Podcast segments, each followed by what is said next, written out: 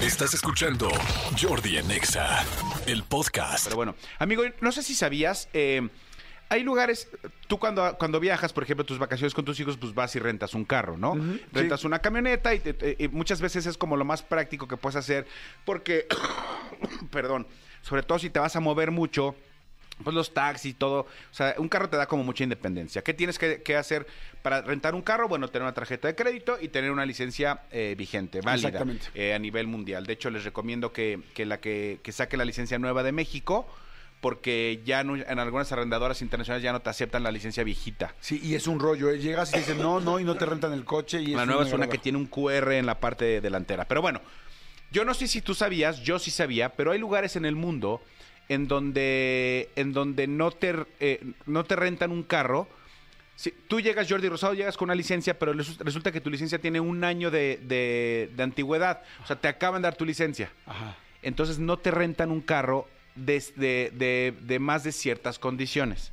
Es decir, si Jordi Rosado lleva apenas un año manejando, no puedes rentar un carro que corra a más de 180 kilómetros por hora, por ejemplo. ¿Cómo crees? Porque consideran que todavía no tienes la suficiente pericia, o yo me imagino eso, para poder manejar un carro de mucho kilometraje, de, mucha, eh, de muchas velocidades. Ajá. Bueno, pues resulta que en, este, en esta época vacacional eh, iba, iba un güey, ahorita te voy a decir quién era, llegó con sus amigos, vámonos de, de vacaciones, da, tal, tal, tal, tal, y llegaron a Portugal.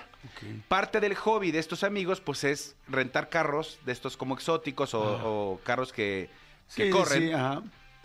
se van y se meten a un, a un autódromo, una pista, y los corren muy rápido. O sea, como, como pues, de hobby, ¿no?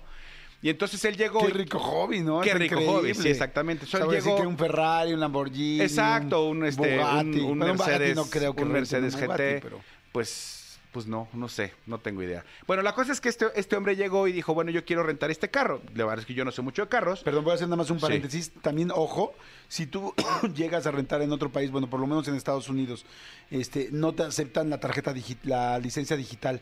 Tiene que ser física. La licencia de conducir. Ajá, la licencia de conducir. Si tú la traes digital en tu teléfono, no te la aceptan. ¿eh? Ah, sí, no, no, no. Tiene que ser física. Ni tampoco tarjeta de débito. Tienes una tarjeta de crédito. Sí, ok. Ok, entonces se cuenta que este, este, este dude llegó y dijo, quiero ese, quiero un- eh, eh, este Mercedes AMG GT 63S Coupé. ¿Y era ese? Ajá. Es el que O él sea, es el quería. específico que y es un diciendo. carro que alcanza creo que 380 kilómetros por hora, una cosa aquí, Sí, sí, 500, sí, el- 300, eh, un- 315, una, una brutalidad de kilómetros. Bueno, no se puede. ¿Por qué? Tienes 26 años. Aquí no se puede rentar carros que corran a más de cierta velocidad a gente que no tenga este, la pericia o, sea, o que no tenga la suficiente edad. Güey, pero, pero, pero sí tengo la pericia. No, no, no. No me importa quién seas. Es que ya viste quién soy. No, no me importa que sea, que te llames Max Verstappen. No me importa que seas Max Verstappen. No es cierto. No puedes rentar un carro.